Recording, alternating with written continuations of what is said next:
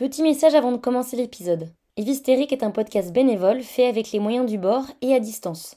Nous ne sommes pas des professionnels, nous nous formons sur le tas.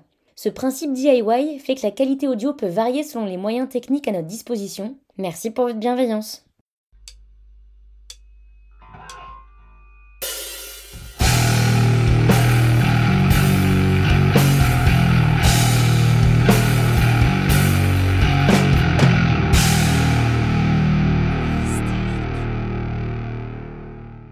Bonjour et bienvenue dans Rêve Hystérique, le podcast des hystériques d'une scène gangrénée par les mascus.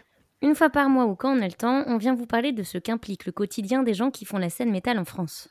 Alors non, comme tu t'en doutes bien, on ne va pas te parler de Clément, 30 ans, qui essaye de t'expliquer pour la 40e fois depuis le début de la soirée que tu devrais vraiment voir Until the Light Texas parce que c'est vraiment le meilleur documentaire sur le black metal jamais réalisé. Ni même de Amaury, 21 ans, fac de droit, qui a un lys dans sa bio Insta. On va plutôt parler de celles et de ceux qu'on oublie trop souvent de citer quand on parle de la scène et qui sont pourtant bien là. Les femmes, les personnes trans, les personnes racisées, les personnes handicapées. Bref, des gens qui font bel et bien la scène mais qu'on laisse bien volontiers sur le bas-côté. On va en parler, mais surtout on va les laisser parler. Maintenant, vous savez plus ou moins à quoi vous attendre. Je suis Justine, j'ai 29 ans et je suis très contente d'être avec vous pour ce nouvel épisode qui aura pour thématique les musiciennes, deuxième partie. les musiciennes, le retour. donc moi, c'est Estelle et je suis ravie d'être là pour ce nouvel épisode, puisqu'aujourd'hui, on a la chance de recevoir deux invités de qualité. Bonjour Victoria. Salut Comment est-ce que tu vas? Eh ben, je vais super bien et je suis super contente euh, d'être avec vous. Eh ben, on est super contente de t'avoir. Est-ce que tu peux te présenter pour les gens qui ne te connaissent pas? Ouais, bien sûr. Alors, euh, du coup, j'ai 38 ans, guitariste dans plusieurs euh, formations, plutôt euh, typées punk, parce que c'est un peu la scène d'où je viens. et je chante aussi dans certains groupes, mais toujours accompagnée de ma guitare. et donc voilà, mon groupe principal s'appelle Maribel. Ça fait bientôt dix ans que ça existe. Et c'est un groupe mixte, mais à grande majorité féminine. Voilà. Et sinon, j'ai un autre projet aussi actuellement euh, qui s'appelle Ono It's Diva et qui a un, là pour le coup, on est euh, trois femmes et euh, on fait des reprises de Divo, qui est un groupe 100% masculin. voilà, donc ça nous fait aussi un peu marrer de détourner ce côté-là. Super, merci Victoria. Et ce soir, on a également la chance d'avoir Lucie avec nous. Bonjour. Ça va? Ça va et vous?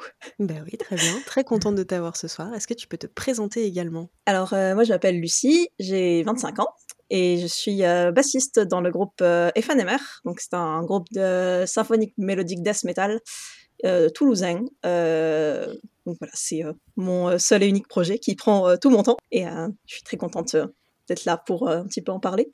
Dans ce groupe, on est quatre. Il y a une guitariste chanteuse qui s'appelle Marion, et un batteur et un guitariste qui s'appelle Michael et Martin. Donc voilà, Première question, on va vous demander quels ont été vos premiers contacts avec ces scènes de musique extrême et vos premières découvertes. Victoria, je te laisse répondre. Alors moi, euh, du coup, comme je l'ai un peu spécifié euh, tout à l'heure dans ma presse, euh, c'est plutôt le punk et le hardcore. Je pense que j'ai commencé à écouter du punk ado. j'ai découvert via le biais du punk rock à la base. Euh, c'était la fin des années 90, euh, donc c'était, euh, enfin même mid, mid 90, fin années 90, donc c'était vachement la mode du punk rock californien, tout ça. Et en fait, ça m'a amené à des musiques un peu plus, enfin, du vrai, aux racines du punk et notamment hardcore aussi, assez rapidement. J'ai grandi dans une petite ville de province où il n'y avait pas vraiment ce genre de musique. Donc en fait, bah, je faisais comme tous les ados euh, de mon âge, je regardais euh, la télé à fond pour euh, voir des clips. on s'échangeait des CD avec mes potes. Qu'est-ce qu'on faisait d'autre? Ouais, j'essayais de d'acheter un max aussi de magazines de musique extrême, type genre. alors il y avait Best à l'époque, il y avait Metal Hammer. Alors j'ai écouté un tout petit peu de métal, mais en fait ce que j'aimais bien dans Metal Hammer, c'est qu'il y avait souvent des interviews de groupes euh, qu'on voyait pas ailleurs, quoi. Et, euh, après, en fait, j'ai bougé dans faire mes études dans une euh, dans une ville de taille moyenne. bon, je, pense que je peux la, je peux la citer, hein, c'est pas grave. C'est Rouen.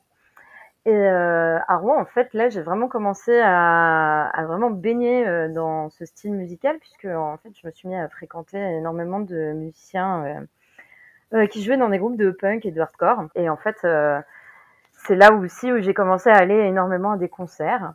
donc des concerts principalement à Rouen, mais on bougeait aussi pas mal souvent en voiture. donc j'allais par exemple au Havre où il y avait pas mal de concerts aussi, et puis bah, aussi très souvent à Paris.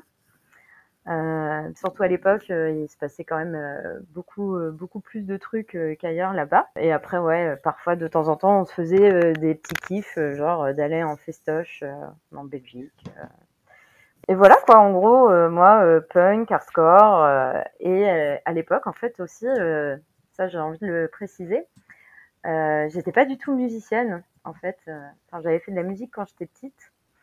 Euh, avec euh, classe horaire aménagée, euh, assez classique, du piano. Et puis en fait, j'ai pas reçu l'invitation à faire un autre instrument dans un style de musique qui me plaisait plus. Et je pense qu'il y avait aussi énormément d'autocensure, puisque justement, j'étais entourée que de musiciens hyper balèzes, qui eux avaient eu la chance de commencer la guitare ou la batterie euh, assez tôt et donc euh, du coup euh, d'arriver à 18 ans hyper hyper balèze avec des groupes qui partent en tournée et tout et voilà du coup j'étais juste spectatrice et ça m'a pris énormément de temps de, de passer de l'autre côté. Et puis il est jamais trop tard pour commencer un instrument de musique. Absolument. J'ai commencé à 30 ans. Voilà. Et je connais des gens qui ont même commencé largement après et, et ça se passe très bien. Et bah, ça me donne un petit peu d'espoir parce que je suis la seule qui n'est pas musicienne ce soir. Ah, et bah oui, bah, tu peux te lancer quand tu veux. qui sait un jour peut-être. Mais oui. Et euh, du coup, Lucie, même question. Quel, euh, quel, a été ton premier contact avec euh, les scènes extrêmes et tes premières découvertes? Alors, je pense qu'il s'est fait relativement tard et relativement par hasard. alors, à la base, j'ai enfin, je suis musicienne depuis euh, très longtemps. À la base, je faisais de l'orgue. Du coup, j'évoluais vraiment euh, que dans les sphères euh, très classiques et tout. donc, je connaissais pas du tout le métal. Et vers la fin du collège, où il y avait un groupe de filles dans ma classe, je voulais trop être leur copine. et je sais pas trop comment ça s'est passé, mais en gros, il y a une de ces filles qui m'a filé un CD de Korn. et j'ai écouté ça et j'étais là, oh mon dieu, en fait, on, peut crier dans la musique et en fait, ça fait du bien. Et il y a tout un pan, on va dire, euh, qui s'est débloqué dans moi en mode oh mon dieu, la musique, ça peut aussi servir à ça. Euh, on n'est pas, enfin, j'aime toujours autant le classique euh, et, je suis très reconnaissante de, de, la base que j'ai eue, mais en tout cas, ouais, ça a vraiment débloqué tout un pan un peu chez moi, quoi. Donc euh, voilà, ça c'était vers la fin collège et j'ai écouté, euh, voilà, bah, pas mal, euh, vraiment les trucs très mainstream. J'étais pas très aventureuse. ma source principale de découverte c'était la médiathèque de ma ville. Hein. Et du coup, c'était pas non plus, enfin, c'était les titres mainstream évidemment, donc. Donc ça a fait vraiment, voilà, je, du System of a Down, du, du Rammstein, enfin les trucs vraiment très, très connu, quoi. je suis restée comme ça pendant un petit moment. Euh, je me suis mise à la basse euh, très tard pendant mes études aussi, donc euh, quand j'avais 20 ans à peu près. Et, et là, c'est là que j'ai commencé à découvrir en fait à travers la basse. Genre, j'écoutais tout type de morceaux et je me dis ah tiens la basse non ça c'est cool. Et j'ai commencé comme ça à découvrir de plus en plus de genres. Et au fur et à mesure, vu que les bassistes c'était un peu le, la dèche dans le dans l'école où j'étais, euh, bah, j'ai joué dans plusieurs petits groupes, euh, enfin plusieurs groupes par-ci par-là qui jouaient, qui évoluaient dans des styles très différents. Donc ça m'a fait découvrir plein de styles. J'ai commencé par euh, par le prog metal. Après, j'ai fait une rempla dans un groupe qui faisait du melodic death metal. Et après, je suis rentrée dans Hammer. Donc là, c'est là où mes, mes choix se sont vraiment déterminés, on va dire. Euh, et plus orienté vers le melodic death, le death. Donc, euh, donc voilà, assez chaotique comme parcours, mais là, c'est en train de se stabiliser euh, en termes de goût. En tout cas, big up aux médiathèques de France. Ouais, c'est clair. vraiment, ouais. Parce qu'en plus, j'étais vraiment dans une toute petite ville. Donc, c'était assez improbable finalement que, ce soit, que ça se soit passé comme ça. eh bien, merci, Lucie. Victoria, prochaine question. Qu'est-ce qui te plaît dans ce milieu et pourquoi pas un autre? Euh, alors moi, je pense que le truc qui m'a tout de suite plu, euh, dans le bah, le punk et plus largement le hardcore, c'est vraiment bah, l'état d'esprit et euh, puis bah, les paroles en fait euh, aussi des, les thématiques abordées euh, dans les paroles des morceaux. Donc bon bah je sais pas, j'étais ado, tout le côté fuck society, voilà, enfin tout ce qui parlait en gros de discrimination, du fait de se sentir un peu en marge de la société des, enfin des idées mainstream en fait, ça me parlait énormément. Tout ce qui touche aussi aux thématiques de la frustration en fait, euh, enfin voilà, je pense que c'est c'est assez euh, quelque chose qui est assez universel dans les gens qui écoutent ou qui font euh, ce, ces styles de musique.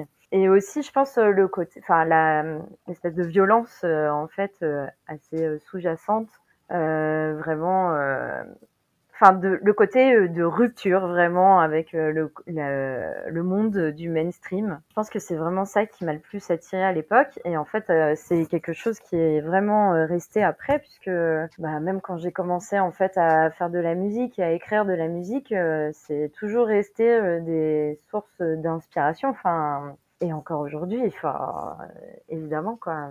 Je veux dire, euh, quand j'écris des paroles, euh, ça parle quand même énormément de ça, des discriminations euh, que moi je peux ressentir ou que d'autres personnes autour de moi peuvent ressentir ou des peut-être des choses un peu plus euh, un peu plus globales. La frustration aussi, hein, c'est un thème qui revient vachement souvent dans mes paroles. Donc, euh, Mais tu vois, la ouais. frustration, c'est pas un terme qu'on avait encore euh, abordé. Tu vois, C'est dans les choix. On a parlé, Ah. ouais, on a parlé beaucoup genre euh, violence, euh, catharsis, etc. Ouais. Mais la frustration, maintenant que tu le dis, je suis en mode Ah mais oui.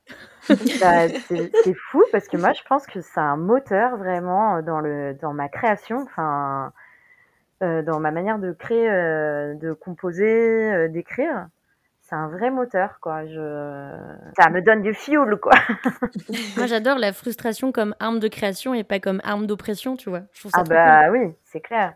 C'est justement essayer d'utiliser bah, toutes ces choses, enfin toutes ces expériences, toutes ces choses que tu as subies pour en faire quelque chose de positif. Bon, c'est là que ça rejoint aussi un peu l'idée de catharsis, je pense, mais mais bon, bref, voilà. J'ai vraiment euh, rencontré ça, en tout cas euh, dans le punk et dans le hardcore, et euh, et j'ai toujours eu le sentiment, euh, enfin même quand euh, Enfin voilà, quand j'ai commencé à aller en concert et que j'étais euh, pas très sûre de moi, euh, que j'avais le sentiment qu'il fallait un peu faire ses preuves, montrer patte blanche, parce que bon, évidemment, t'es es une femme dans ce genre de milieu, faut pas se voiler la face, enfin, surtout à l'époque. Mais euh, mais c'est toujours euh, des milieux où je me suis sentie, euh, en tout cas moi, au plus profond de moi-même, à ma place. Voilà, je saurais pas trop expliquer pourquoi. Mais je pense qu'on on connaît cette sensation. Ouais, Oui. voilà. Et du coup, Lucie, euh, même question. Euh, pourquoi ces musiques-là et pas autre chose et qu'est-ce qui te plaît dans ce milieu? Euh, alors, je pense qu'il y a plusieurs, euh, il y a plusieurs facteurs. Je pense que le premier, c'est que, alors, je suis quelqu'un de globalement très enthousiaste et j'aime bien partager, euh, partager mon enthousiasme avec, des gens. J'aime bien rencontrer des gens qui ont les mêmes, voilà, qui vibrent pour les mêmes, les mêmes trucs que moi. Et c'est vrai que globalement, dans le milieu métal, après j'ai eu, je pense, beaucoup de chance dans les gens que j'ai rencontrés, mais ouais, c'est globalement un milieu où les gens euh, sont euh, assez rapidement, assez rapidement passionnés, s'intéressent, s'investissent euh, assez, assez fort, je trouve, dans, ben, dans, la, dans la musique, dans les groupes qui suivent et tout. Donc euh, bon, parfois ça m'a un petit peu amené à des déconvenus, genre euh, quand je repère quelqu'un euh, avec un t-shirt cool et que je suis là, oh mon dieu, tu connais ça Et qu'il me regarde de haut en bas en me disant, ah oui, et toi, genre d'où? Bon, bref. Voilà, à part ce genre de petites, déconvenues, c'est globalement un, milieu où je me sens à l'aise parce que je suis contente de partager ça avec, des gens qui, globalement, vibrent aussi fort que moi sur certains trucs. Une autre chose qui me plaît vraiment dans le milieu en soi, c'est que, à part certaines exceptions évidemment, je trouve qu'il y a vraiment une culture euh, du groupe de musique, dans la mesure où euh, les musiciens vont souvent être mis euh, autant en avant, musiciens et musiciennes vont être mis en avant au même titre finalement que le ou la compositrice, que le ou la chanteuse. Et c'est quelque chose, quand j'ai grandi, que je trouvais un petit peu absurde dans les groupes que, que les gens écoutaient autour de moi. Enfin, vraiment tout ce qui est chanteur, chanteuse pop, hein, par exemple. Il me manquait ce, côté-là. bon, mais il y a tout un tas de personnes qui travaillent derrière, en fait, et puis finalement, on les connaît pas. Ça, me, ça me frustrait toujours un petit peu. Et donc voilà, il y a ce côté-là que j'aime vraiment beaucoup dans les, dans les groupes de métal, en général. Et en, au niveau de la musique en elle-même, c'est ce que je disais un petit peu tout à l'heure dans comment j'ai découvert la, les musiques extrêmes, c'est vraiment ce, ouais, ce droit d'être en colère et ce droit de d'exprimer tout un tas d'émotions que je mmh. connaissais pas spécialement, qui, euh, qui m'a vraiment fait accrocher, qui m'a fait rester euh, dans ces milieux-là. Merci Lucie. Merci Lucie.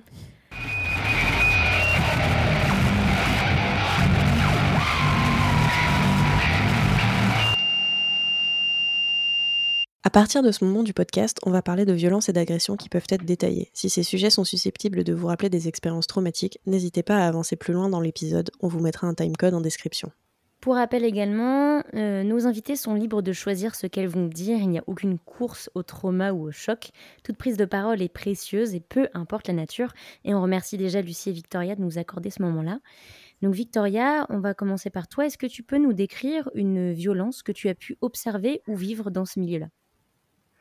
Ouais, alors, euh, je pense que ça va être même dur d'en décrire une seule. Malheureusement, je euh, bah, je pense que ça va vraiment du sexisme ordinaire à à des violences, bien plus graves quoi, physiques et euh, psychologiques aussi, très graves. bon, je pense que, au départ, les premières violences que j'ai pu subir, dans ce milieu, dans la scène, dans laquelle j'évoluais, c'était vraiment, bah le fait d'être euh, une des rares, euh, une des rares euh, femmes présentes au concert et en plus de sortir avec un guitariste d'un groupe d'un groupe de punk hardcore euh, du coup, enfin, beaucoup de personnes partaient du principe que euh, j'étais pas là euh, pour les bonnes raisons. Ça m'a demandé énormément d'efforts de me faire accepter. Euh, bah voilà, le, ce que je disais aussi plutôt avant, de montrer patte blanche, de prouver vraiment que tu connais tous les groupes, que tu écoutes vraiment la musique, que t'es pas là juste pour tenir le manteau de ton mec ou, ou sa bière pendant qu'il est en train de faire le con avec ses potes, quoi. Euh, bah, et, euh, et bon, bah, après, malheureusement, euh, des violences euh, vachement plus graves. je pense qu'il y avait, à l'époque, en tout cas, quand j'ai commencé à fréquenter ce milieu, une espèce de décomplexion par rapport au sexisme. Euh, puisqu'on parlait pas trop de. En fait, les féministes étaient vraiment perçus comme un courant très radical au début des années 2000. Et, enfin, en tout cas, à Rouen. et, euh, et, du coup, euh, c'était un peu euh, tabou d'être féministe. Euh, je me souviens que j'avais une copine qui l'était ouvertement et que tout le monde se foutait vraiment de sa gueule, l'appelait l'hystérique et tout. Mmh. Et euh, moi, je me suis toujours dit que j'étais féministe, mais ça m'a mis un peu de temps à vraiment euh, enfin, le mettre en avant, quoi. Mmh. Et, et, pareil, quand j'ai commencé à le mettre en avant, bah, je m'en suis pris plein la gueule et euh, notamment par euh, des, euh, des personnes assez assez éminentes dans cette scène qui me disaient non mais c'est n'importe quoi d'être féministe, le féminisme c'est totalement dépassé. Maintenant, c'est l'ère du post-féminisme. Il y a plus les genres, ça n'existe pas. Enfin, voilà, on est tous, on est tous égaux et j'étais là, bah oui, bien sûr, c'est vrai, c'est encore une belle façon justement de, de, gommer les discriminations en fait. Enfin, et finalement, je, enfin quelque part, je, même si c'est des, des, idées que je trouve nauséabondes, c'est aussi ça, aussi ça qui m'a fait grandir et évoluer dans mon approche euh, et ma perception du féminisme et dans mon militantisme aussi. Donc euh, quelque part, ça m'a ça m'a un peu euh, formé quoi. Euh, mais bon, après, euh, ouais, je j'ai j'ai vécu malheureusement euh, des expériences assez, euh, bah ouais, assez violentes dans la, bah, avec des mecs de la scène, quoi. en fait, c'était c'était un, un mec avec qui j'étais en couple, quoi, et qui était vraiment complètement taré et euh, qui euh, voilà à la fois voulait sortir avec avec quelqu'un qui aimait la même musique que lui, avait envie de, enfin, pour que je vienne le voir en concert, etc., qu'on parte faire des concerts, des festivals ensemble, mais qui à côté de ça ne supportait pas que je parle à, des mecs, ne supportait pas que je m'habille de manière je cite ces mots, ostentatoire. Euh, enfin bref, donc il fallait en gros que je sois toujours à son bras, mais euh, discrète, invisible et euh, incolore, inodore. Et bref, j'étais, j'étais vraiment sa chose. Et bon, je suis quand même restée 9 ans en couple avec cette personne. Euh, parce que je pense que c'était vraiment une relation d'emprise assez horrible. Mm. Et, euh, et, oui, ça en est allé jusqu'à la violence physique avec euh, des choses quand même hyper graves. Et des choses qui ont été sues dans, dans la scène, enfin, parce que ne serait-ce que ses bandmates avaient déjà été témoins de scènes assez violentes. style, il me frappe au milieu de la rue, il me tire par les cheveux, enfin ce genre de choses. Et, euh, et euh, bah, certaines personnes euh, lui ont parlé et lui ont dit qu'il faisait vraiment de la merde, mais la plupart des gens ont, fermé leur gueule et ont même dit que j'étais une menteuse. Quand, ouais. Donc bon, bah ça s'est super mal fini entre nous, comme vous pouvez l'imaginer, mmh. puisque bah y a eu la violence de trop. Euh, un soir, en fait, euh, il, a complètement pété un câble parce qu'un mec m'a parlé et du coup, il m'a mis une droite. Voilà. Et, euh, et quand quand ça s'est passé, bah, j'ai décidé vraiment de couper les ponts et de plus, bah, du coup, de plus le voir du tout lui et aussi de me de me séparer de certaines personnes avec qui il faisait de la musique et et euh, qui euh, et qui m'ont un peu protégé ou en tout cas qui n'ont pas pris parti, enfin qui, ont, qui, ne se sont pas manifestés euh, non plus vers moi. Mmh. Et, euh, et, bon, bah, en fait, j'avais de la chance puisque à cette époque-là, j'avais déjà déménagé à Paris pour mes études. Donc, en fait, j'avais déjà une espèce de forme de distance physique. Et en fait, je me suis, bah, j'ai mis un peu de temps à me reconstruire, évidemment. Hein.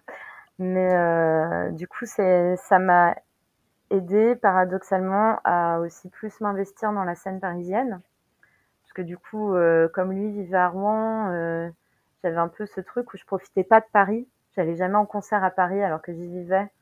Euh, parce qu'en fait, dès que j'avais un, un week-end de libre ou une soirée de libre, il fallait que je la passe avec lui. Donc, je passais ma vie à faire des allers-retours à Rouen, quoi. C'était ultra chiant. De toute façon, si je faisais un truc à Paris sans lui, il me faisait, il me tapait des crises, quoi. Et donc ouais, ça m'a. En fait, je sais pas, j'ai eu une espèce de déclic où je me suis dit bon bah ça y est, en fait là, euh, tu es libre maintenant, hein. donc euh, profite de ta liberté et, euh, et investis-toi à fond. Donc c'est un peu comme ça que voilà, je me suis un peu plus investie dans la scène parisienne et quelques années plus tard, on m'a ça me fait chier de dire que c'est mon mec de l'époque qui m'a offert une guitare parce que j'ai l'impression que du coup toute mon histoire euh, de la musique elle est liée au mec avec qui je suis sortie, ça me fait chier. Mais bon, le mec avec qui j'étais à l'époque m'a offert une guitare et je me suis mise à la musique et là j'ai senti que j'avais trouvé ma vraie liberté euh, bah, par rapport à, au, mec et aux mm. violences qu'ils ont pu me faire subir en fait. J'ai vraiment ressenti euh, ce truc d'émancipation. Voilà. Et du coup, j'ai aussi fini par quitter le mec qui m'a offert la guitare. parce qu'il ne supportait pas que je fasse de la musique avec d'autres personnes que lui. Ça, quand j'y pense, vraiment des gros tarés, quoi. enfin, je rentre pas dans les détails parce que hmm. j'ai pas. Ouais, en plus, c'est des choses qui se sont passées quand même euh, il y a très longtemps et, euh, et c'est heureusement euh, bien derrière moi. Mais, euh, mais bon, bah, en même temps, ça fait partie de moi et de mon histoire.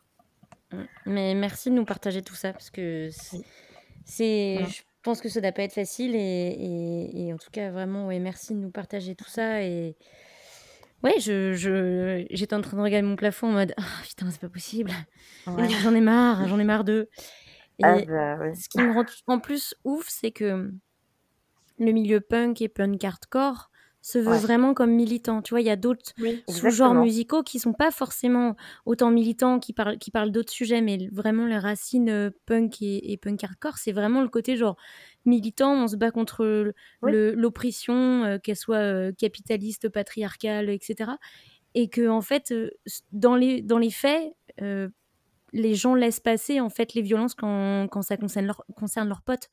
Ah et ça, ça bah me rend ouf. Et, et, on en a déjà parlé plusieurs fois dans d'autres épisodes, mais c'est vrai que ce côté de se, se draper en fait de, de, belles paroles et de beaux idéaux, mais après de ne pas soutenir des victimes ou juste de ne pas les croire, ça me, rend, ça me rendrait toujours ouf en fait.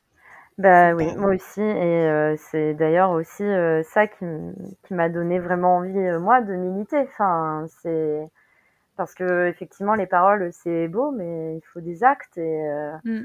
Et euh, je, je trouve qu'effectivement, on retrouve malheureusement euh, sous le vernis euh, hyper, euh, bah, comme tu disais, inclusif, euh, vecteur d'idées, d'idées hyper fortes, anti-discrimination, etc. Bah, en fait, tu retrouves complètement le filigrane du patriarcat et avec quelque chose d'assez pyramidal aussi, avec bah, de toute façon ceux qui sont enfin des dominants et des dominés quoi. Enfin mm. quelque part des rapports de domination. Et, euh, et c'est fou. Alors après moi c'est vrai que là les violences que je vous ai racontées ça ça, ça vient d'une d'une époque euh, enfin voilà c'était une quinzaine d'années. Euh, je dis pas que ça n'est plus possible maintenant parce que malheureusement si ça l'est mais mm. euh, j'ai quand même constaté euh, une nette évolution dans la scène. Et, euh, et d'ailleurs enfin moi j'estime que à l'heure actuelle je suis plutôt bien entourée. Euh, parce que tu t'es créé ton cercle aussi. Exactement. Bah en fait ça m'a appris aussi justement à, à faire le vide. Enfin mm, mm. voilà ou à m'entourer des personnes des personnes qui étaient euh, qui partageaient les mêmes idéaux que moi et, euh, et pour de vrai, c'est-à-dire euh, pas que en parole. Oui, pas que pas que dans cette ambiance de faux semblants et de pas que dans la pause. Et c'est ça, et de très très jolies paroles, de très de très beaux vernis comme tu disais aussi. Enfin, bah il y a vraiment cette espèce de, enfin comme tu disais et enfin comme vous disiez toutes les deux avec Estelle, c'est c'est en fait beaucoup plus frappant dans les milieux, euh, bah dans les milieux punk et, punk hardcore qui sont censés porter euh, mmh. des valeurs euh, très très très humanistes, hein, parce qu'évidemment, comme tu disais aussi mmh. tout à l'heure, dire féministe, c'est pas très joli, et même dire inclusif parfois, même juste dire inclusif parfois, ils disent ouais, mais tu vois, est-ce que quelque part t'es pas en train de te mettre toi-même mmh. dans dans, cette position, dans une case, dans cette position de d'oppression et tout, parce que tu te définis comme ça. Enfin, je. Ah en fait, ça va loin hein, parfois, clair. Hein. Mmh. Mais, c'est ça, c'est que tous les prétextes sont bons en fait pour continuer d'instaurer ce, climat, euh, enfin ce, ce, climat patriarcal en fait, tout, simplement. Et juste en fait euh, essayer de montrer que toi tu as un très gros cerveau et que bah, du coup c'est pour ça que tu fais du punk euh, ou du hardcore. Et puis ceux qui te balancent, euh, euh, le genre n'existe plus, moi je vois pas le genre, c'est pareil que les gens qui disent moi je vois pas les couleurs, tu vois. Bah, bah exactement. tu nies une partie de l'identité de la personne, c'est pas un compliment entre guillemets, c'est pas un flex. C'est juste tu nies une identité à une personne qui t'explique qui elle est. Genre, c'est pas stylé. T'es es juste un gros débile comme les gens euh, que tu pointes du doigt en les traitant justement de gros débiles. Non mais c'est ça. Et puis de toute façon, enfin, je veux dire, je, enfin on est, moi j'ai l'impression qu'on est au début euh, du, du féminisme. Enfin, c'est malheureusement, mais qu'il y a encore tellement de choses à faire, tellement de, enfin, tellement de taf, quoi. Mm, euh, mm. tellement de choses à défendre et qu'en plus euh, malheureusement j'ai le sentiment qu'il y a il y a des choses qui ne seront jamais acquises donc enfin, vraiment cette idée de de ouais post-féministe le genre n'existe pas et tout je enfin ça ça me paraît j'ai l'impression que c'est quelqu'un qui vient totalement d'une autre planète. Et ben ouais, d'ailleurs, en fait, la planète des mecs euh, white, cis, het, euh, privilégiés, en fait. Enfin... Bah oui, mais avec du vernis à ongles. Mais oui, voilà, exactement. Mais c'est marrant parce que l'autre fois, en fait, je me faisais un peu la réflexion. C'est vrai que quand euh, j'ai commencé à être militante, je j'avais pas, on va dire, pas vraiment de mal à dire que j'étais féministe. Enfin, évidemment, quand, tu, quand tu le dis un peu sur tous les toits T'as beaucoup de gens qui te tombent dessus en disant que ça sert plus à rien parce que le patriarcat c'est fini depuis les années 60, gna gna gna, ce genre de débilité. Mais, récemment, je me suis fait la réflexion que je ne disais plus que je suis féministe, pas parce que j'avais peur, en gros, de me faire euh, épingler sur mes idées, qu'on me fasse chier là-dessus ou quoi, mais plutôt parce que j'ai l'impression que c'est hyper... euh, ça, ça restreint beaucoup, en fait, quand euh, tu t'essayes d'être euh, inclusif au maximum et d'être dans l'intersectionnalité. Mm. Dire que tu es féministe, j'ai l'impression que c'est c'est pas c'est pas enfin ça, ça ça montre pas exactement les valeurs que j'essaye de défendre dans la vie en fait je sais pas si c'est très clair ce que je suis en train de dire mais Ah j'ai- oui, en fait j'ai l'impression que les luttes elles dans ma tête en tout cas et dans les milieux dans lesquels j'évolue elles, elles évoluent aussi et que dire que t'es juste féministe c'est un petit peu en fait euh, pour moi l'équivalent de dire euh, ouais je lis Mademoiselle euh, et euh, et je dessine des vulves et des clitoris partout quoi genre euh, je trouve que c'est un peu genre euh, bah en fait c'est bon quoi ça va le féminisme blanc euh, c'est Ouais, ce que, ce que j'allais dire, il y a, il y a vite ce truc de, de white Ouais. femme euh, qui, qui peut venir euh, quand tu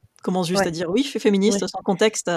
Euh, qui est très marketing hein, finalement Ouais. ça ça passe Il y très a bien pour les vachement marketing, de mais- féministes, euh, mm, mm. féministes wa- washing en fait aussi. euh, Ouais. C'est on le voit vachement. Alors d'un sens, euh, je pense que ça peut avoir des côtés positifs parce que ça peut, en quelque sorte démocratiser euh, euh, une idée. euh, je pense surtout aux jeunes générations quoi, qui euh, sont quand même euh, euh, qui ont vachement plus accès à ce Mm. type de pensée que, que moi j'ai pu euh, l'avoir à mon, à mon époque. Quoi. le revers de la médaille là-dessus, je trouve que c'est un petit peu, tu sais, le, bah justement, en fait, normaliser ça et normaliser en fait une forme de féminisme, soi-disant, qui est quand même excluant pour une partie, euh, pour, pour une partie des personnes oppressées, que ce Ouais. soit par exemple les, les minorités de genre, euh, les, euh, les personnes qui ne sont pas blanches en fait, parce que ça s'adresse aussi à une catégorie euh, de personnes qui est bah, des, des femmes cis blanches et un peu avec un peu de fric. Parce que aussi quand t'es précaire t'es un peu exclu de ça parce que c'est toujours des choses qui sont un peu glamourisées finalement. Alors c'est vrai c'est bien pour sensibiliser mais comme ça devient mainstream en fait c'est c'est pas c'est pas complet quoi. Mais bon de toute façon euh, je pense que les luttes sociales euh, c'est jamais euh, c'est jamais des trucs qui passent très bien pour la pub parce qu'au final c'est pas on, on Oui, demande pas la permission quoi. Et euh, non, puis après, je- alors je sais pas, peut-être que je suis très optimiste là-dessus, mais je me dis, comme pour ça l'a été pour nous, ça n'empêchera jamais aussi aux personnes qui sont vraiment intéressées par euh, par ces luttes et euh, et qui ont envie de pousser plus loin leur militantisme, de toute façon d'aller plus loin dans, un- dans une démarche euh, féministe, plus inter ah oui, intersectionnelle, etc. Mm. Euh, c'est comme, en fait, je pense qu'on peut carrément faire le parallèle avec la musique. Quand, euh, quand il y a du punk rock euh, à la radio, euh, on entendait souvent dire euh, ah tel groupe euh, c'est de la merde, c'est des vendus et tout. Bah certes, c'est peut-être vrai. En même temps, ça a peut-être aussi permis à certaines personnes, euh, par le biais de ces groupes mainstream, de découvrir d'autres groupes euh, plus underground. Voilà. Ah, mais ça, c'est toujours la, la guéguerre du mainstream versus Ouais. underground dans les musiques euh, Bah ouais. euh, de niche, et encore de niche, j'ai envie de dire. Euh, les, les musiques, que ce soit extrême, punk, etc. Où vraiment, c'est genre qui va, qui va être légitime à connaître le truc le plus obscur? Et dès qu'il y en Ah, a un bah qui ouais. commence à marcher, ça y est, c'est un vendu et que il, il a, il a vendu. Et Ouais. il y a énormément d'autres choses à écouter. Il y a des gens, encore une fois, ouais, comme tu dis, Victoria, ça leur permet d'avoir une porte d'entrée vers. Mm. Enfin, nous, c'est comme ça qu'on a eu nos portes d'entrée vers les musiques sûr. extrêmes. Mais bien Moi, sûr. du, du, du jour au lendemain, j'ai pas commencé à écouter du madcore euh, dans ma Ouais. chambre à, à 16 Ah ans et demi euh, et, Bah, en fait, et, et ouais. à kiffer ma race comme ça. Non, euh, en fait, euh, j'ai kiffé parce que j'ai commencé euh, par écouter bah, tout ce qui était euh, bah, ouais, euh, Green Day, euh, Sum Sum 41, 41, euh, euh, après euh, Chemical Romance, c'est jamais mais parti. oui, Mais tu vois, des, des trucs comme ça où en fait, bah, forcément, il faut une porte d'entrée. Forcément, tu commences par des groupes de hard rock, de heavy ou alors de, de, de pop punk, les fameux. Mm. Euh, et après, pour te permettre à, à aller plus loin, parce que du jour au lendemain, tu vas pas dire, ah tiens, si j'écoutais ce, ce groupe sombre de black metal, qui n'est pas nazi, hein, bien sûr. Ou alors tu l'écoutes et après tu fais ah c'est bien et après tu fais ah non ils sont nazis bah non au revoir. Ouais. Mais, seulement. Mais, euh, ouais. Mais c'est ça en fait. euh, Mm. pers- euh, co- combien de personnes euh, sont, ont une culture, ont une culture musicale hyper underground de façon, voilà, de façon hyper naturelle tombée du ciel? Personne en fait. Enfin, Bah tout le monde. c'est comme le fait d'accepter de débuter quelque chose, de débuter un instrument. Quand Mm. tu prends les, les gens qui ont l'oreille absolue, euh, c'est très peu de personnes. Euh, la plupart des, des gens qui prennent un instrument, ils sont pas euh, Joe Satriani au bout de, de trois minutes de guitare, quoi. Enfin, c'est pareil. Il nous faut, euh, il nous faut dé- accepter de débuter quelque part, d'entrer euh, quelque part et, et de progresser. Oui, Tout à et moi justement, je trouve ça encore plus euh, courageux de, par exemple, commencer un instrument plus tard. Parce Ouais. que bah, tu sais que l'apprentissage, c'est pas forcément le plus simple. Euh, commencer un nouveau sport, commencer un nouvel instrument, juste faire autre chose qu'on n'avait pas l'habitude de faire avant. Et s'il y a des gens qui se moquent en mode genre, oui, t'as pas le niveau, et ben excuse-moi mon gars, moi je fais les choses. Tu les fais toi? Non. Alors tu te tais. Et Ouais, puis aussi, il faut se laisser le droit d'être euh, entre guillemets mauvais à quelque chose. Enfin, Tout à On fait. On pas a le droit à la médiocrité. C'est ça, on n'est pas obligé d'être extraordinaire dans tout ce qu'on fait. Genre, on peut aimer faire du dessin et pas forcément faire des dessins de ouf. Alors moi, je me, je me suis accordée avec le fait que la médiocrité était quelque chose euh, auquel j'avais le droit. hein, ça y est pas. Enfin, ouais.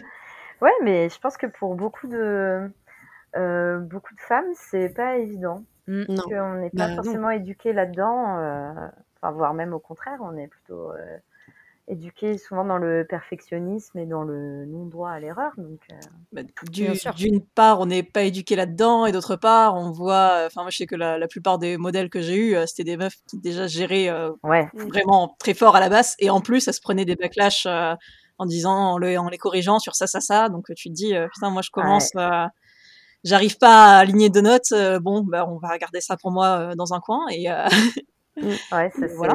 c'est ouf. hein.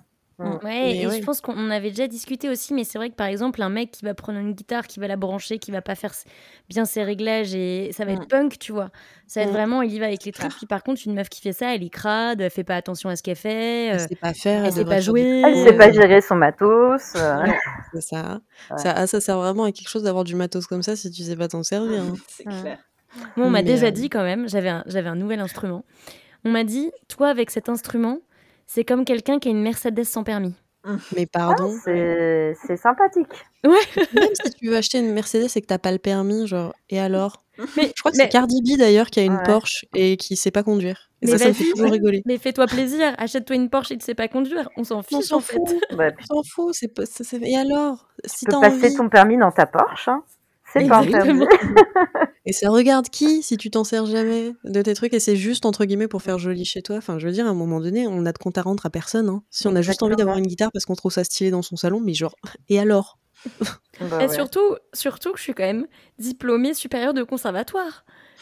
Enfin, tu vois, quelqu'un m'a dit ça, yeux dans les yeux, en sachant très bien que j'étais, tu vois, pareil, j'ai fait cham, machin, truc et tout, et que je suis allée jusqu'au niveau professionnel. Enfin, tu vois, l'audace de la personne qui me dit ça, yeux dans les yeux, tu vois. Mais c'est parce qu'il était jaloux. Ah ouais, mais c'était jaloux de C'est ouf. sûr. Ouais, mais c'est ça aussi, c'est que je pense qu'on est toujours euh, malheureusement le loser de quelqu'un et euh, Mhm. le génie de quelqu'un d'autre. Sauf que souvent, donc, pour les femmes dans la musique, on est rarement le génie de quelqu'un, faut le dire. On mais est si, on est le génie des autres, euh, des autres Des meufs et des autres personnes qui voilà. nous ressemblent, qui ont envie de faire, euh, de Exactement. faire, de faire ça. Oui, là, je parlais plutôt des mecs euh, relous. Oui, non, mais alors ça, eux. Ouais. eux. Ha C'est vrai que tu vois souvent, euh, euh, par exemple, euh, des, des femmes ou personnes se définissant comme femmes qui vont avoir des modèles qui peuvent être femmes ou hommes Ouais. ou euh, non-binaires. Par contre, tu, tu auras très peu d'hommes qui auront des modèles qui ne seront pas des hommes. Complètement. C'est vrai que c'est rare. Mm. Mm. Que des mecs euh, te citent euh, une bassiste ou une guitariste qui les a vachement influencés. euh, Ouais. Alors que nous, en fait, on n'a pas eu le choix Mm. Bah ouais. au début. Maintenant, c'est mieux. On Mais... des, ouais, on avait des choix très très très restreints. C'est- ça c'est clair. Et du coup, Lucie, euh, même question. Est-ce que euh, tu as envie de partager avec nous une, euh, une violence que tu as pu vivre euh, ou observer au sein, euh, au sein des scènes extrêmes? Alors moi, globalement, j'ai été assez protégée euh, des euh, violences euh, sexistes et sexuelles euh, dans les scènes euh, extrêmes. Euh, bon, je pense que c'est lié au fait que euh, avec mon groupe, même quand on est en tournée, euh, on se mêle pas trop euh, au sein de groupe. Enfin, c'est vrai qu'on reste, euh, on a toujours plein de trucs à faire, donc c'est vrai qu'on ne passe pas tant de temps que ça avec les autres musiciens. Donc je pense que ça nous a pas mal euh, épargné, on va dire. Euh, mais du coup, un point qui, je pense, serait pertinent d'aborder pour moi, si ça vous va, ce serait vraiment tout ce qui est lié au fait bah, d'être, en l'occurrence, donc je parle de mon point de vue, hein, une, une musicienne, bah, que ce soit en concert, en tournée, enfin voilà, tout ce, tout ce panel-là, on va dire, de la vie d'un musicien ou d'une musicienne. notamment, je pense que le premier point dont j'aimerais parler, c'est vraiment tout ce qui est lié à l'apparence physique. Euh, je sais que quand on a été euh, signé chez Napalm Records en 2019, le, le, premier truc que je me suis dit, euh, avant de me dire que c'était cool et que c'était stylé, euh, machin, c'était oh purée, ils nous demandent des clips. Les commentaires sont pas modérés sur leur chaîne. On va s'en prendre plein la gueule. Parce que je me souviens que quelques semaines avant, j'étais allée voir, il y avait Sister of Suffocation qui avait été signé un petit peu avant nous. Et, et leurs commentaires sur YouTube, mais c'est c'était la foire. C'était la chanteuse, s'est pris des trucs grossophobes dans la tronche. Euh, c'était horrible. Les musiciennes euh, sont, ai-je besoin de le préciser, mais toutes très talentueuses. C'était des, des, objets. Euh, elles se faisaient critiquer mmh. leur niveau. et j'étais là, mais on va s'en prendre plein la gueule, nous. C'est pas possible. Surtout que bon au quotidien, euh, je me maquille pas, je m'épile pas, je fais du no bras. Donc j'étais là, ok. Qu'est-ce que je change sur mon apparence physique euh, pour pas qu'on s'en prenne euh, trop plein la tronche? Mm. Donc ça a été, euh, ouais, ça, ça a vraiment été le, le truc compliqué à la signature chez eux. Et mm. alors globalement, on a été relativement épargné jusque là. On a sorti trois clips chez eux, si je dis pas de bêtises. Ouais. Et pour l'instant, ça se passe euh, plutôt bien. Je pense que le fait qu'on soit un groupe mixte, ça, ça désarçonne un peu les mascus. Euh. Je, quand on a le jour où on a été annoncé, enfin où la signature a été annoncée, il y a quand même des gars qui euh, sont venus dire oh là là, ça fait du bien d'avoir des filles habillées un petit peu de façon puritaine. Et on était là, oh hein non, ah. non, oh parce qu'on était, on était genre en jean t-shirt et on était là, mais arrête, arrête, on fait pas ça pour être mieux que les autres meufs, on fait ça parce que c'est confortable. C'est toujours un truc, hein. peu importe comment tu t'habilles, ils vont avoir un truc à dire, quoi. Genre, c'est pas assez sexy, c'est trop sexy, c'est pas bien ces trucs. Le besoin de commenter, quoi. Ouais, et surtout, moi, ce que j'ai mal vécu, c'était vraiment genre l'utilisation en mode, oh là là, vous voyez, elle, euh, et j'étais là, mais non, non, non, non, non, enfin, on est. Comment ça, elle? Utiliser toi pour taper sur les autres, en fait. Exact, exactement. Et enfin, nous, on fait ce qu'on peut, tu vois. Alors, moi, j'assume pas mon torse, alors je mets des t-shirts trop larges, tu vois. C'est, il euh, n'y a pas de, il a pas de, de, classement euh, de, de 1 à 10.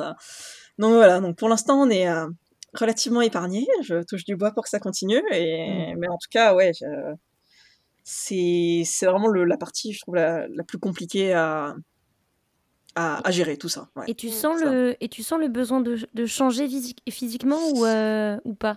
Euh, Du coup, tu, tu dis euh, YOLO, c'est pas grave? Alors au début c'était vraiment super chaud bah, parce que j'étais aussi plus jeune. Enfin quand on a commencé à faire des, des... Enfin quand je suis rentrée dans FNMR j'avais 23 ans, c'est ça, 22, 23 ans. Donc j'étais encore un peu un peu perplexe en mode ah oui mais c'est vrai qu'il faut être, euh, c'est vrai qu'il faut être parfaite. Euh. voilà, donc euh, je, je, faisais gaffe à me maquiller. je, je mettais des soutifs, l'erreur de débutante. et là, j'avoue que c'est plus, ouais, ouais. Franchement, ben, je fais les choses bien pour pour le groupe, tu vois. Genre, je mets des, des, enfin, j'essaie de pimper un peu, mais vraiment des trucs pour moi, pour l'image du groupe. Mmh. Mais typiquement, là, ces derniers temps, on a fait des concerts un peu compliqués, là, vu que c'est la reprise. On a fait euh, pas mal de, one-shot, euh, euh, genre notamment un concert au Portugal. On a eu pas mal de galères de, transport.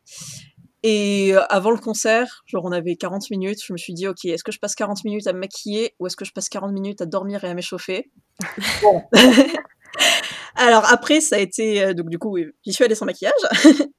et après, ça a été beaucoup de self cringe. Euh, genre, je regardais les photos du concert et j'étais là, mais c'est pas possible. J'ai montré euh, tout cet acné au monde là. Euh, ah. beaucoup de, de cringe sur moi-même en, en, revoyant les photos. Mm. Mais euh, franchement, aucun aucun retour négatif, donc ça m'a bien encouragée. je vais carrément faire ça. Enfin, maintenant, c'est vraiment devenu mon moto, quoi. Genre, si j'ai envie de le faire, euh, je le fais, c'est cool, si j'ai le temps. Et le jour où j'ai pas le temps, où j'ai envie de passer plus de temps à m'échauffer, euh, le jour où on n'est pas de bonnes conditions et tout, franchement, je le fais plus, je me pose plus de questions. Et j'essaye de plus me. de me sortir ça de la tête pendant le concert et de pas avoir une vieille pensée dans le mode Oh mon dieu, mais fais attention là, tu, tu vois bien que. Attention, les gens vont se rendre compte que tu es une personne et que tu existes. Exactement, ouais, ouais, ouais c'est, ça qui est chaud. Mais euh, en même temps, bah, notamment, moi, le, truc qui me rend le plus euh, consciente, qui me fait le plus euh, me sentir mal, c'est vraiment ouais, tout ce qui tourne autour du, du Nobra. Parce que je sais qu'il y a une, une bassiste que j'aime beaucoup, dont je vais probablement écorcher le nom, je suis désolée, qui s'appelle Tal Wickenfeld. Oui. Et euh, bah, notamment, donc c'est une bassiste de génie et euh, à laquelle je me suis euh, beaucoup référée au, début, enfin quand quand je cherchais un petit peu un petit peu de repères dans, dans, dans, ce monde, tout ça. Et, et c'est vrai qu'elle a fait du, du no bras et, et, pareil, ses commentaires YouTube, ça parle que de ça, quoi. Donc mm. je me suis dit, putain, le, le... franchement, je pense que le jour il y a, y a des vieux gars là qui commandent des trucs euh, sur notre physique euh, avec Marion, mais euh, c'est pas possible. Et, tu penses que le fait d'avoir des musiciens Mexis avec toi dans le groupe, ça permet de réguler un peu tout ça? Je pense, ouais. Franchement, je pense que le. Ben, la configuration, en vrai, ben, déjà, Marion qui est guitariste chanteuse, ben, il y en a des, des, personnes front qui font aussi de la guitare. Ben, en tout cas, Typiquement, euh, chez... quand je regarde les gens qui sont signés euh, chez Napalm aussi, euh, il n'y en a pas 10 000, des meufs en tout cas, qui font ça. Et ouais, j'ai l'impression que ça, ça, ça fait diversion, entre guillemets. Hmm. Et ça, c'est vraiment très malheureux, mais dans les groupes qui sont composés uniquement de filles, c'est vrai qu'il y a ce, ce côté un peu, les gens spéculent un peu sur les dramas qu'il y a dans le groupe, les gens. non, mais c'est vrai, il y a vraiment tout ce, cette étiquette groupe de meufs avec 15 000 guillemets. Et les gens partent avec un a priori, et du coup, là, de voir des mecs cis au milieu, ça, ouais, ça fait un peu diversion. Ça les rassure. Ouais, peut-être. Peut-être qu'il y a de ça, ouais. C'est bon, il y a des mecs, tout va bien. C'est ça, ouais. C'est pas, pas un groupe de meufs. Peut-être qu'on va aller écouter avant de, avant de commenter, c'est ça, ouais. Mm. Ça veut dire que c'est légitime parce que forcément, il y a des gens euh, avec vous pour vous apprendre ce que c'est la musique. Vous pouvez pas savoir. Connaissent. C'est possible qu'il y ait un peu de ça. Bon, alors, euh, dans, dans le groupe, c'est pas ça du tout. Non, sinon, je ne devrais pas rester. Mais, euh, mais ouais, je pense que dans, dans l'image, en tout cas, que ça donne, c'est possible qu'il y ait de ça. Ouais, ouais et moi, je me disais aussi que quand, quand on est plusieurs meufs dans un groupe, moi, un truc que j'ai déjà vécu euh, c'est que les mecs te, enfin les gens dans le public, les mecs, euh, se permettent de te, de te comparer entre. Euh, et ça. Oh oui. ah là là. tellement parler. ah là là, mais votre batteuse, mais qu'est-ce qu'elle est belle. Et tu vas me dire, mais pourquoi tu vas me dire ça en fait, genre, hein genre, enfin, tu sais, mais, ah. et ouais, t'es, là, mais c'est horrible. Alors du coup, après, tu, mm évidemment, si t'as pas confiance en toi et que le physique est un truc un peu, euh, tu vois, un point mm. sensible, tu vas regarder les photos et tu vas te dire, ah oui, c'est vrai que je suis moche, ah, c'est vrai qu'elle est beaucoup plus belle que moi, mais c'est horrible. Enfin, putain, faut arrêter ça, quoi. Et d'ailleurs, moi, je milite activement pour les photos moches de scène parce que euh, j'en ai marre de, on dit, on remarque jamais que les mecs qui sont moches sont les photos mm. de scène. Et, alors que euh, nous, parce qu'ils vivent le concert, parce que c'est des hommes, ils vivent le truc. Oh, ça me déprime. Ouais. Mais c'est terrible ça, ce truc de se scruter en fait et, et, de et, en fait juste de un moment donné, genre, t'as passé peut-être un bon moment sur scène et mmh. tout, t'es content de ton truc, voilà. Et, et, tu regardes les photos après, et tu, comme tu disais, en fait, Lucie, de, de, te, de te scruter parce que tu te dis, «Ah, ça veut dire que les gens, euh, peut-être, ils vont dire des trucs et tout. Enfin, c'est affreux d'être à ce niveau-là mmh. d'autodiscipline alors que c'est quand même une activité que tu es censé kiffer à la base, quoi, ce que mmh. tu fais. Et puis surtout, ouais, moi je trouve ça, ouais, c'est vraiment l'idée de pollution du cerveau, quoi. Je veux dire, ouais, j'ai quand même d'autres choses à foutre avant, pendant et après un concert que de, de, me dire, oh là là, mais attention, ce t-shirt est vraiment très moulant. Mmh. Voilà, c'est, euh, voilà. Mais ouais, sur la, la comparaison entre meufs, euh, il y a, alors moi, j'ai on n'a pas trop ça, il me semble. J'ai l'impression qu'on est assez, euh, qu'il n'y a pas trop de, comparaison. Par contre, euh, au tout début, qu'est-ce qu'on me posait comme question sur, euh, sur la jalousie en mode «Oh là là, mais du coup, elle est front et pas toi, et du coup, ça va. Et j'étais là, bah oui. Oh là là. Vous iriez pas poser cette question au bassiste de Gojira, donc euh, j'ai envie de dire. euh, Ah non, mais c'est clair. et, euh, Mais en plus, im- impliquer que, que forcément, si t'es une meuf, t'as envie d'être front. Parce Exactement, que et- place d'une meuf dans un groupe, c'est quand même chanter, quoi. Enfin, ok, elle peut faire de l'instrument, mais elle chante quand même. aller, aller chercher du drama, là. Vous êtes sûr, il n'y a pas un peu, de, un peu de tension, là? Non, non. Un Ouais, tirage ça- de chignon là, t'as pas envie de prendre sa place? exactement, Exactement, marrant. crépage de On- chignon, ouais. On en avait parlé dans d'autres épisodes qu'il n'y a pas plus de drama qu'un groupe de mecs, mais les mecs, en fait, ils vivent pour le exactement. drama en disant que c'est les meufs qui font ça. C'est C'est fou. hein. En fait, c'est le clair. fait de recréer euh, ce qu'ils connaissent eux, c'est-à-dire Ouais. la compétition, euh, Oui. et de le, de le calquer sur le comportement des meufs, quoi. Mm. Et euh, t'es là, euh, bah non, euh, détends-toi, tout va bien. euh. Ouais. Et Moi, je me souviens, j'avais fait une, une résidence pour un groupe dans une salle publique, donc pas, pas privée, hein, avec euh, un accompagnement, un coaching et tout. Et, euh, et on faisait un filage de, de set. Et le coach fait euh, Tu restes habillé comme ça? Mon Dieu. Pardon? Pardon. Oh, Moi, j'avais fait Bah là, déjà, c'est un filage. Mm. Donc, oui. Oui, mais du coup, au concert, tu seras pas habillé comme ça? et là, t'es en mode Mais. Bah, si Mais attends, mais t'étais censé Mais mettre quoi comme comment, toi? Oui, et puis en plus, tu Mm. dis que c'est c'est un coach genre de, de salle, de, un truc public qui est censé genre accompagner les jeunes scènes, machin et tout. Et t'es en mode genre, Hmm, ok, ok, ok, ok, bah écoutez, euh, mais moi pareil, euh, pareil que toi, Lucie, du coup, je, je scrutais les photos en mode genre, euh, euh, c'est pas possible, euh, comment est-ce que je suis là? Et même, il y avait une vidéo, il y avait une vidéo live qui était sortie où euh, bah, je, je me forçais à me maquiller. Vraiment, je me forçais, je, je maquille pas du tout. Je me forçais à me maquiller avant de monter sur scène. Et euh, ma plus grande peur, c'était d'avoir du rouge à lèvres sur les dents. Ouais. Et du coup, à un moment, euh, je, je passe ma langue sur mes dents. Et c'est pile ce moment-là dans le live où il y a ma tête en gros plan. Ah, purée. Et donc forcément, vous vous doutez que tout le monde est en mode genre, hé, Oh. qu'est-ce qu'elle est ouais. en train de faire avec sa langue Oh là là, ouais, ouais. Au secours. La panique. Et moi, je suis en mode genre, mais non, mais en fait, j'étais, je voulais juste pas qu'il y ait de rouge à lèvres sur mes dents et que, et que j'ai l'air moche. Et du coup, maintenant, je, je, je m'en fiche complètement. Maintenant, euh, se faire, euh, se faire belle sur scène, tout ce genre de trucs. Ou effectivement, ouais, comme aussi tu, tu disais, Victoria, sur les photos, bah, euh, des fois, il y a des, les, les mecs, en fait, euh, eux, ils peuvent être aussi euh, en sueur, euh, vivent le truc, vivent Mhm. l'action. euh, Ah ouais et par contre, toi, il faut quand même que tu sois propre, que tu pas une goutte de sueur et puis que tu fasses un sourire quand même.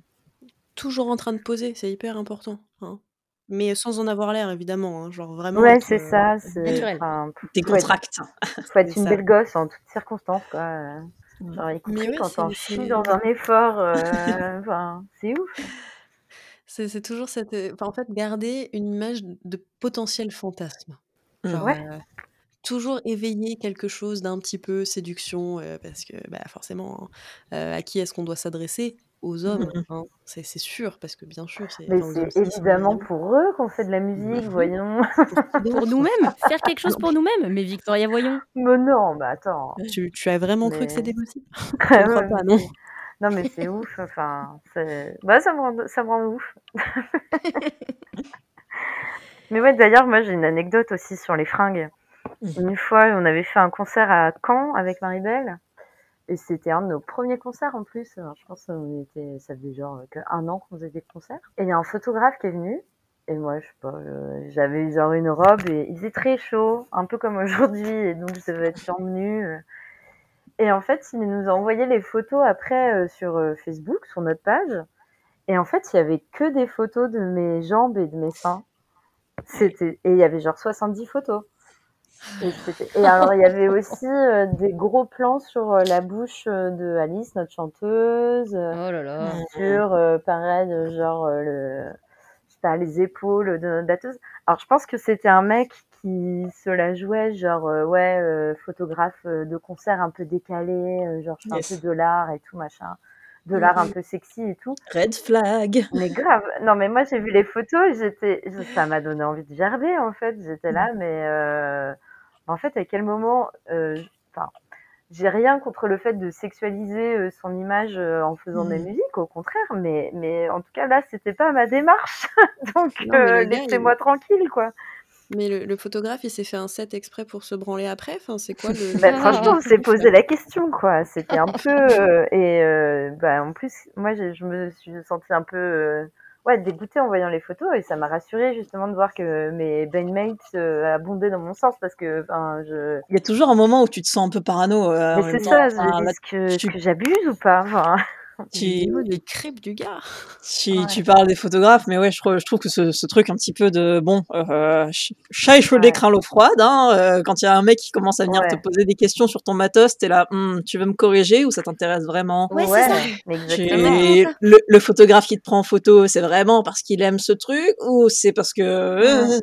ouais. Voilà, donc. Euh, ouais, c'est ouais, c'est ouf. Et puis moi, j'ai déjà été témoin aussi de de photographes, genre au premier rang, euh, sur des groupes féminins, euh, en train de faire des gros plans pareils sur les jambes des meufs, quoi, qui sont en train de jouer. Et là, mais, mais, mais, oh là là, enfin, c'était là, putain, c'était un mec euh, en short déchiré, il ferait pas ça, quoi. Ouais, et puis, et, et, imagine, du coup, quand t'es genre sur scène et que déjà faire une performance scénique, ça demande énormément d'énergie, mais qu'en plus il faut que tu checkes si des gens sont pas en train de mmh. prendre des photos euh, en gros plan.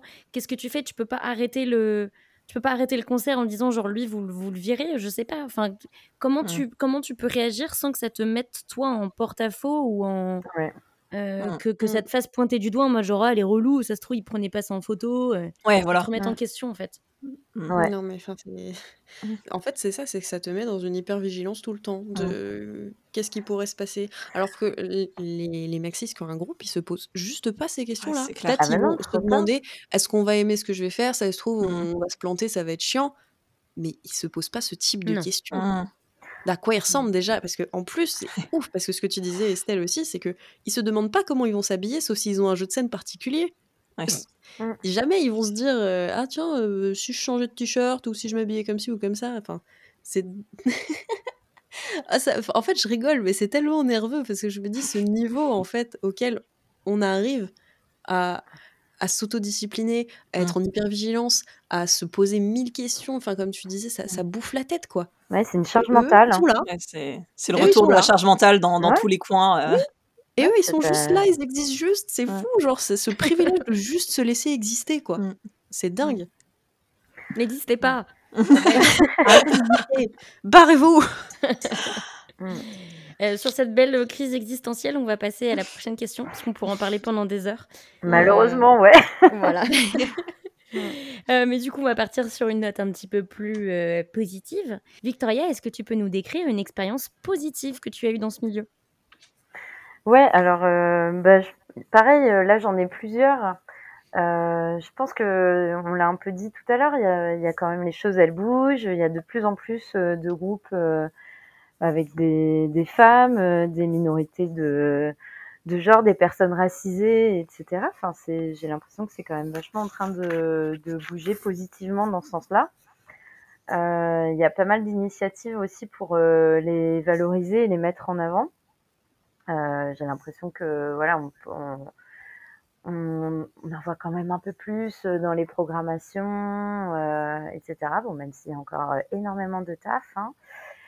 Euh, et ben ouais, même moi, avec mon amie Julie, on avait monté une asso qui s'appelle Salut les ICAT où on organise des ateliers de musique et d'empowerment à destination bah, des femmes, des personnes trans et non binaires qui ont euh, toujours voulu faire de la musique sans jamais oser le faire. Euh, ce qui est un peu mon histoire en fait euh, personnelle, donc qui, ça m'a amené voilà à réfléchir un peu à tout ça, pourquoi j'avais pas fait, à cause de quoi, comment j'aurais pu me sortir les doigts plus, plus tôt. Euh, j'ai utilisé une, une, expression tout à l'heure où j'ai dit j'avais pas reçu l'invitation. c'est marrant, c'est sorti comme ça. Et euh, c'est un peu fétide quand je l'ai dit, mais oui, c'est vrai. En fait, euh, je pense que les, les, nous, les femmes, on est moins invités que, que les mecs hein, à monter des groupes aussi.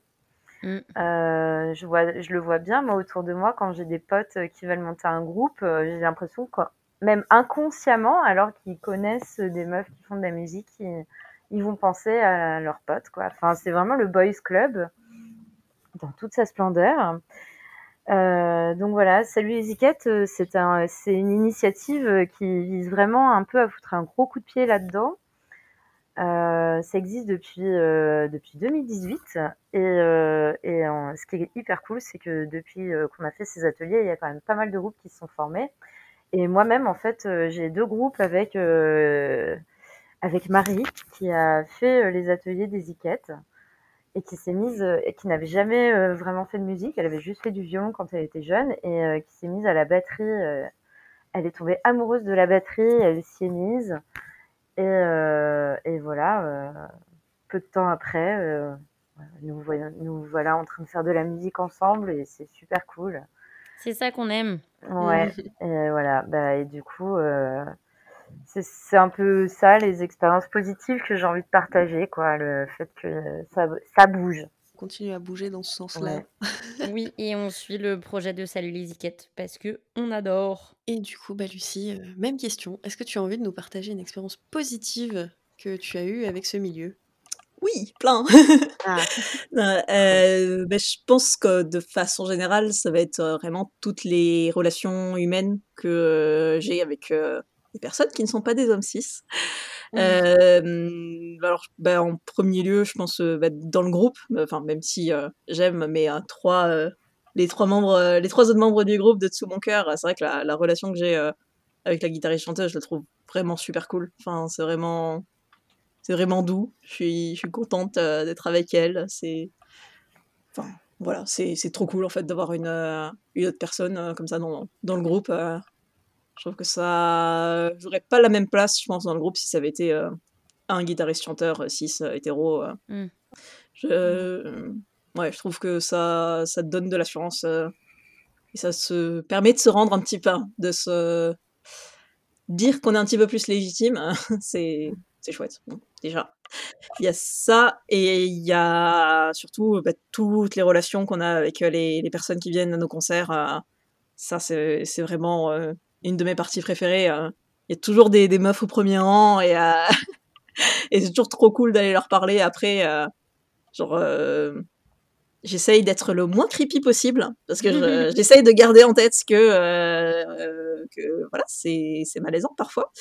Mais je, me, je me souviens en particulier d'une meuf qui était venue à la fin d'un concert et qui était super timide et renfermée. Elle était là, je, je fais vraiment jamais ça d'habitude, mais euh, c'était cool. Et euh, là, je sais pas, je me, je, me suis sentie à l'aise pour venir le dire. Et elle avait un pull Covette, euh, qui est un, un groupe avec une guitariste lead qui s'appelle Yvette Young et qui est merveilleuse. Et du coup, je disais, oh mon dieu, mais en plus tu écoutes Covette. Et elle était là, oui. Et du coup, c'était juste un espèce de moment gênant. Où on était toutes les deux face à face à se dire, mais oui, mais oui, c'était trop cool.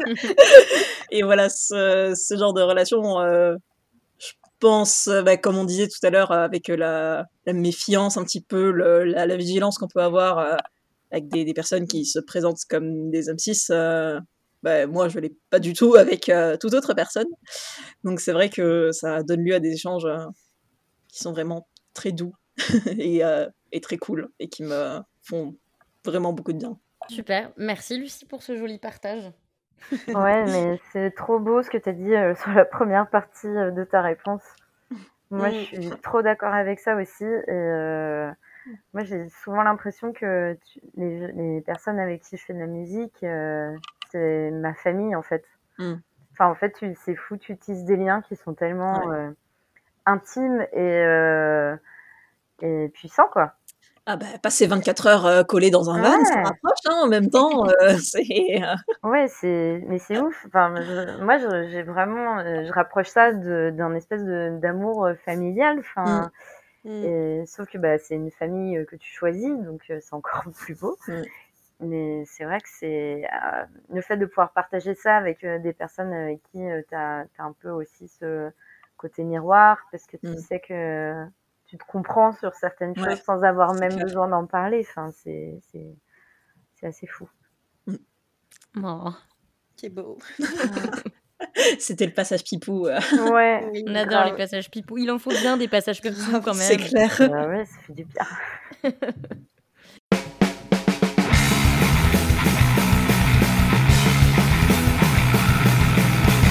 À chaque fin d'épisode, on va vous proposer une petite playlist avec nos morceaux coup de cœur, mais évidemment en accord avec la ligne éditoriale de ce podcast. Donc pas de groupe exclusivement composé de mecs blancs, cis, hétéros. J'ai claqué les mots qui font peur, je sais, mais si vous êtes restés jusque-là, c'est que ça vous intéresse un peu quand même. Du coup, Victoria et Lucie, on vous avait demandé de nous faire une petite sélection dans ce thème, donc euh, spécial et hystérique. Qu'est-ce que vous avez prévu pour nous? Victoria, on t'écoute. Alors moi, j'ai choisi un groupe, euh, un premier titre d'un groupe qui s'appelle euh, Born. Je sais pas si j'écorche le nom parce que c'est un groupe islandais et avec un haut tréma du coup. euh. Le morceau s'appelle Norn et c'est tiré d'un album qui s'appelle Drottningar Dotans. Et c'est, en fait, c'est un post-punk avec un chant vraiment hyper caverneux. Alors c'est que des femmes et un chant vraiment hyper caverneux. On dirait qu'elle chante depuis une grotte avec une masse. Enfin, c'est très impressionnant. La première fois que j'ai entendu ça, j'ai eu vraiment des frissons. Et euh, c'est sorti cette année euh, sur Iron Lung Records, euh, un label que j'adore. Et pour la petite anecdote, euh, j'ai déjà écouté le vinyle en 45 tours, mais je l'ai déjà écouté en 33 et il défonce aussi en 33. Voilà. et euh, deuxième morceau que j'ai choisi, c'est No Patience d'un groupe euh, de punk hardcore qui s'appelle euh, Concrete Loan, euh, qui est un groupe australien. Et euh, je l'ai choisi parce que bah, déjà j'adore ce groupe. C'est sorti il y a pas longtemps non plus, sorti en 2020 je crois. Et ça parle vraiment d'oppression, de course à la productivité. Enfin, de, c'est assez anti-capitaliste quoi. Donc là on est à fond dans la thématique punk quoi. Et ensuite j'ai choisi un morceau de Litige, un groupe de punk rock français, majoritairement féminin. Euh, le morceau s'appelle BFF, donc comme Best Friend Forever.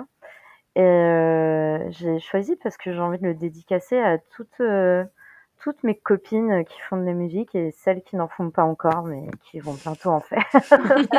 voilà. Euh, c'est super cool euh, qu'il y ait de plus en plus euh, de groupes euh, féminins, je veux dire, euh, majoritairement féminins dans la scène punk et punk hardcore française. Et d'ailleurs, euh, j'en profite, un... c'est sorti sur euh, un label qui s'appelle Destructure, euh, qui est un label euh, punk hardcore euh, qui a une vingtaine d'années maintenant, et euh, qui euh, depuis quelques temps sort euh, de plus en plus de punk français, fémi- enfin majoritairement féminin, donc voilà, ça fait plaisir. Et le dernier morceau que j'ai choisi, c'est un groupe de punk un peu avec un côté un peu mystique, et un peu furieux. Je sais pas, j'ai un peu du mal à décrire. euh, qui s'appelle Utopian. Et le morceau s'appelle Circle A. Et euh, c'est sorti sur le même label que Concrete Loan euh, que j'ai cité avant, donc Urge Records. Et surtout, j'adore l'intro de ce morceau, elle me rend ouf. Voilà, j'en ai fini. Merci beaucoup Victoria. Et du coup Lucie, toi, quelle est ta sélection pour cette playlist? Alors, pour cette playlist, euh, le premier morceau que j'ai choisi, ça s'appelle Lagerta de- d'un groupe qui s'appelle Frantic Amber, qui est un groupe de euh, death metal mélodique qui est suédois, avec euh, des membres d'un petit peu partout euh, dans, dans le monde. Donc, il y a. Dans le line-up actuel, c'est... elles ont trois guitaristes, une chanteuse, une bassiste et un batteur. Et euh, voilà, je- bah, voilà, pour moi qui aime beaucoup le death mellow, c'est vraiment très cool comme groupe. Et dans ce morceau en particulier, il y a un petit solo de basse qui, euh, qui fait fondre, fondre mon cœur de bassiste. Voilà, c'est- c'est cool. hein. Euh, donc le second morceau, c'est un morceau de Sister of Suffocation dont je parlais tout à l'heure.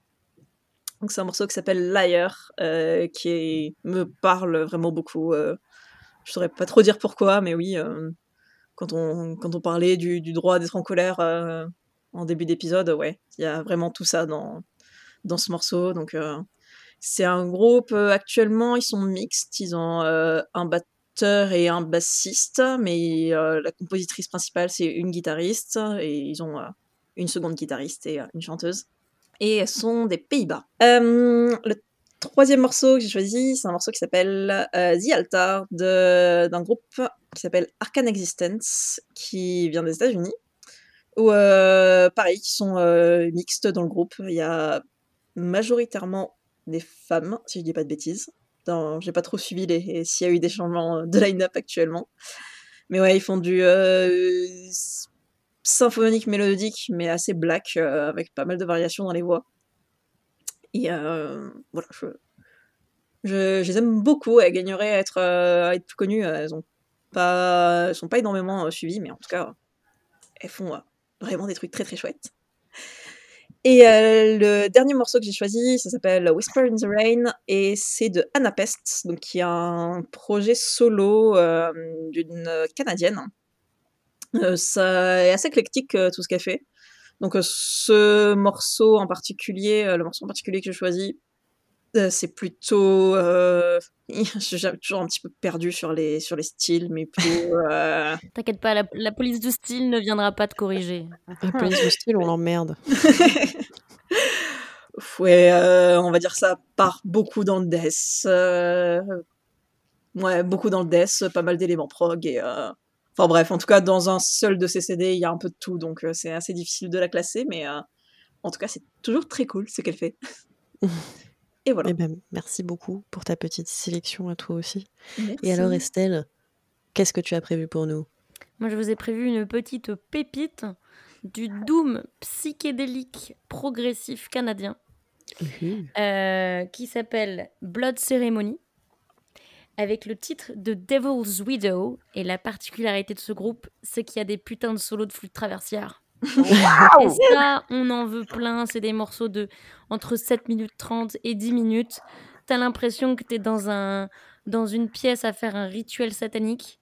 Euh, j'adore mettre ça au travail. Euh, j'adore m'ambiancer sur les, les, solos de flûte qui invoquent Satan. Vraiment, c'est super cool comme groupe. Euh, super grosse vibe euh, euh, doux en fait au niveau du son, au niveau des, des, choix en fait de, de, pédales et de timbres, hyper psychédélique en fait dans, la, dans, dans le chant et dans le, bah, surtout avec l'ajout de la flûte, hein, on va pas se cacher.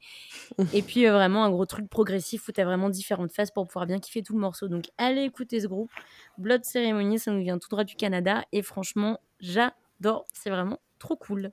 Eh ben oui, On My Way to m'ambiancer de un brutal, euh, brutal flûte traversière solo.